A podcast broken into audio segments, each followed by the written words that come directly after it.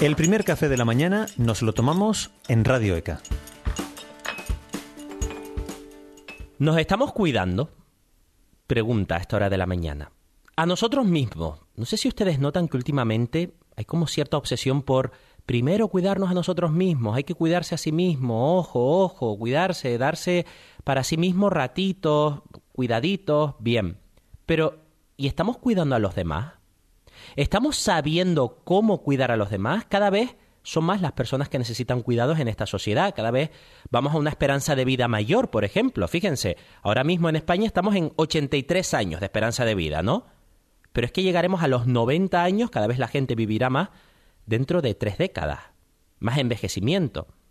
Más respeto a los derechos de las personas dependientes, por ejemplo. Vamos a hablar de la sociedad de los cuidados. ¿Cómo es esa sociedad? ¿O cómo debería ser?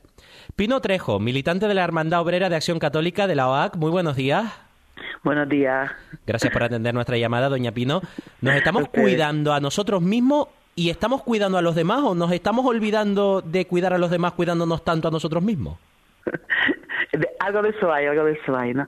Sí, el tema es que mm, nosotros en como como seres humanos, ¿no? En nuestro ADN está el cuidar.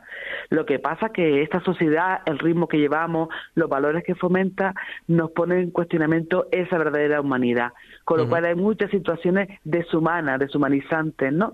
Que asumimos con total normalidad. Entonces tenemos que recuperar esa esencia, esa esencia que tenemos, que es la de cuidar a los demás principalmente y con eso también nos cuidamos a nosotros y a nosotras mismas. Claro, porque si cuidamos al otro, el otro también en algún momento dado nos cuidará a nosotros, ¿no? En definitiva, ¿no? Esa es la, la realidad. Eh, ¿Cuáles serían esas, eh, esos cuidados que se han deshumanizado? Pónganos algunos ejemplos. Em, por, ejemplo, toda la situación existente en el mundo, ¿no? Hay hambre, hay hambre, hay guerras, hay conflictos armados. La naturaleza cada vez la degradamos más si no vemos la sequía en la que estamos inmersos todo el mundo, ¿no? Eh, el problema del desempleo, el problema de, de bueno de la violencia contra las contra las mujeres contra las niñas y todo eso son situaciones deshumanizantes. Eso va en contra de nuestra humanidad. Con lo cual esas situaciones lo que nos ponen a prueba es recuperar para recuperar realmente qué necesitamos para retomar el, el camino del cuidado no porque todas esas situaciones no son al azar las producimos los humanos no es porque vienen solas. Nosotros producimos eso, con lo que decimos que estamos dando de espalda a lo que realmente nos hace ser seres humanos, personas que realmente quieren y aman a los demás, a las demás personas, y aman su entorno, aman su sociedad. Doña Pino, estamos en un momento pospandémico. Es verdad que eh, muchos dijimos eso de a lo mejor después de la pandemia salimos mejores, aprendemos la lección y nos aprendemos a cuidar más unos a otros. ¿Ha servido para algo o no? Hombre, yo creo que ha habido una reflexión, ¿vale? Algo que, que también hemos olvidado, ¿no? Eh, nos, metemos en el ritmo normal de la vida, no tenemos tiempo para nada y muchas veces ni para reflexionar lo que hacemos ni cómo lo hacemos, ¿no? Pero claro, después hemos vuelto otra vez al mismo carril, ¿no? Eh, seguimos con los mismos problemas, no ha habido cambios significativos para cambiar la situación que yo te acabo de describir ahora que hay en el mundo, ¿no?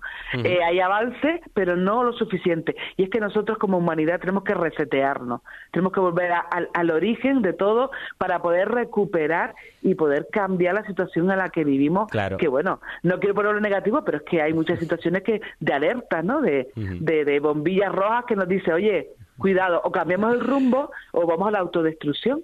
Entonces esto no es cuestión de la clase política, porque enseguida miramos a la clase política y decimos, es que no potencian los cuidados, es que no nos dan ayuda, es que no nos permiten estar en casa cuidando a nuestra persona, a nuestra persona mayor, a nuestro ser querido, porque no nos dan lo suficiente para poder vivir con ello. Eh, no solo es mirar a la clase política, es mirarnos a nosotros mismos. Sí, tiene que ser por las dos cosas. Tenemos que nosotros y nosotros tenemos que cambiar de estilo de vida para poder verdaderamente eh, recrear nuestra humanidad pero también eso tiene una exigencia política en el sentido más amplio, ¿no? No solo hay que poner medios para que las personas podamos cuidar y cuidarnos y cuidar el entorno, la, naturaleza, sino que también lo que tenemos que exigir que se hagan políticas que tengan en cuenta esta situación y sobre todo tenemos que pedir que pedir que se eduque y educar en el sentido de cuidar y qué valores vamos a transmitir y vamos a poner en, en el centro de toda la vida para que verdaderamente la persona eh, mm. pueda y tenga las posibilidades de cuidar y de, y de desarrollar eso que tiene ahí que bueno que lo ocultamos muchas veces. Y no nos olvidemos de cuidar al cuidador o a la cuidadora también, a la persona que cuida, ¿verdad? Que también es importante. Para que esa persona cuide bien, tiene que también estar cuidada, ¿no? Eso también es muy importante. de todo esto, sí, sí, sí, diga, no, no, sí, sí. No, le quería decir que, de todo esto vamos a hablar, o va a hablar usted, por supuesto, esta tarde, ¿verdad? En esa escuela de formación sociopolítica y fe cristiana que organiza el Instituto Superior de Teología, de Estudios Teológicos de las Islas Canarias, el ISTIC, Escuela de Formación Sociopolítica y Fe Cristiana. Mm. Eh, eh, resúmame un poquito o adelánteme algo de lo que va a comentar esta tarde a partir de las siete y media de la tarde.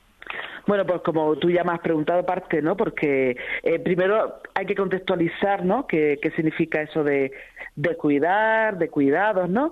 Eh, ver cómo eso, nuestra genética va por, va por una parte y a veces la cultura nos oculta esa, ese, esa predisposición que tenemos al cuidado, ¿no? Un poco contextualizar en el sentido de que eh, dentro de este mundo que vivimos, ¿qué significa eso de, de cuidar y de los cuidados, ¿no? Y después un poco también eh, iluminados por algunas eh, palabras del Papa, ¿no? Que habla también de que el cuidado es la regla de oro de la humanidad, ¿no? Y cómo desde ahí tenemos que desarrollar la espiritualidad del cuidado para que sea la que nos oriente nuestro sentir, pensar y actuar. Y después, por supuesto, ver qué podemos hacer para para que realmente empecemos a hacer ese cambio que necesita este este mundo y, y nosotros y nosotras también para para que esto de que de, seguir eh, como como si fuéramos gente que no piensa ni siente a la sociedad en la que vivimos pues se convierta en un en un cambio de paradigma y, y mentalidad bueno, sesión presencial, ¿eh? Pueden asistir ustedes a las siete y media de la tarde hoy a la,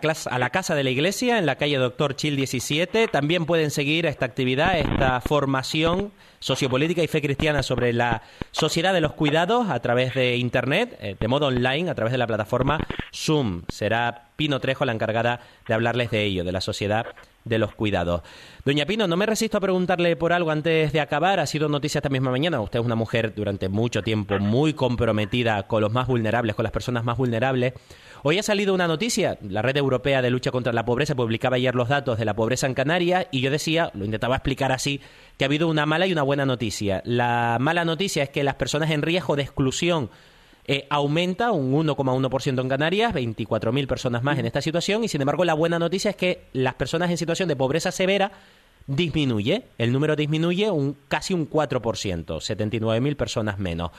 ¿Qué, valora, ¿Qué valoración hace usted de estos datos de usted que está en el día a día, en la calle además? ¿Cómo ve usted la situación de la pobreza en las islas? Bueno, eh, siempre es preocupante. En nuestras islas tenemos un porcentaje de pobreza muy alto muy alto. No podemos conformarnos con que haya bajado en tantas miles de personas. Hay que empezar a cambiar porque ahí como un está está estructuralmente aceptada esa situación y no puede ser, ¿no? Tenemos que cambiar y, y tenemos que poner medios para evitar que eso siga creciendo, aunque esté bajando ahora, porque eso solo simplemente es un cambio a lo mejor de, de, recuento de cómo se, calcula eh, la pobreza severa, el riesgo de pobreza, ¿no? Pero parece que tenemos que llegar a pensar que tenemos que pensar que cada uno de nosotros y nosotros tenemos que hacer algo para que eso no siga así, porque la verdad la situación que hay eh, es más es más grande de lo que pueden las cifras aparecer, ¿no? Porque eso es lo que lo que está oficialmente contabilizado, pero hay muchas situaciones que no están contabilizadas, con lo cual nos hace pensar que la situación puede ser peor de lo que nos lo pintan. ¿Qué le pediría usted a los políticos que están en campaña? Estamos escuchando y mucho a la clase política estos días de campaña electoral, pero también en esta casa en ECA estamos escuchando a, personas del tercer sector, a personas de instituciones de ONGs, etcétera, etcétera, que reivindican, que piden. ¿Qué solicita usted a la clase política? Primero que no que ennoblezca lo que es la política, ¿no? Que no es la profesionalidad. La política es el servicio a la ciudadanía ¿no? Es una es incidir en la convivencia humana y que se haga de forma digna, ¿no? Que ponga las condiciones dignas para que todas las personas puedan desarrollarse y también todos los grupos y todos los colectivos puedan hacer su función dentro de la sociedad. Y sobre todo yo pido honestidad, porque es que nos hemos olvidado de que hacemos muchas promesas y decimos muchas cosas, pero ahora la verdad, después eh, nos hemos olvidado de lo que hemos dicho Entonces yo creo que hay que ser muy honesto, muy claro, decir las cosas claras, educar a la gente, no decir lo que le gustaría oír sino lo que realmente podemos hacer, porque hay cosas que se podrán hacer y otras cosas que necesitan más tiempo para, para poder llevarse a cabo. Pues nos quedamos con eso. Vamos a recordar a esta hora que esta tarde a las siete y media hay una charla sobre la sociedad de los cuidados dentro de la Escuela de Formación Sociopolítica y Fe Cristiana que pueden acudir de manera presencial a la clase, a la casa, no lo digo, ¿eh? a la casa de la iglesia de la calle Doctor Chil 17 en Las Palmas de Gran Canaria y si quieren verla de este casa lo pueden hacer conectándose a través de Zoom, de la plataforma Zoom. Pino Trejo, como siempre, muchísimas gracias ¿eh? por sus reflexiones. Gracias a ustedes. Un abrazo bien fuerte. Hasta la próxima. El primer café de la mañana nos lo tomamos en Radio ECA.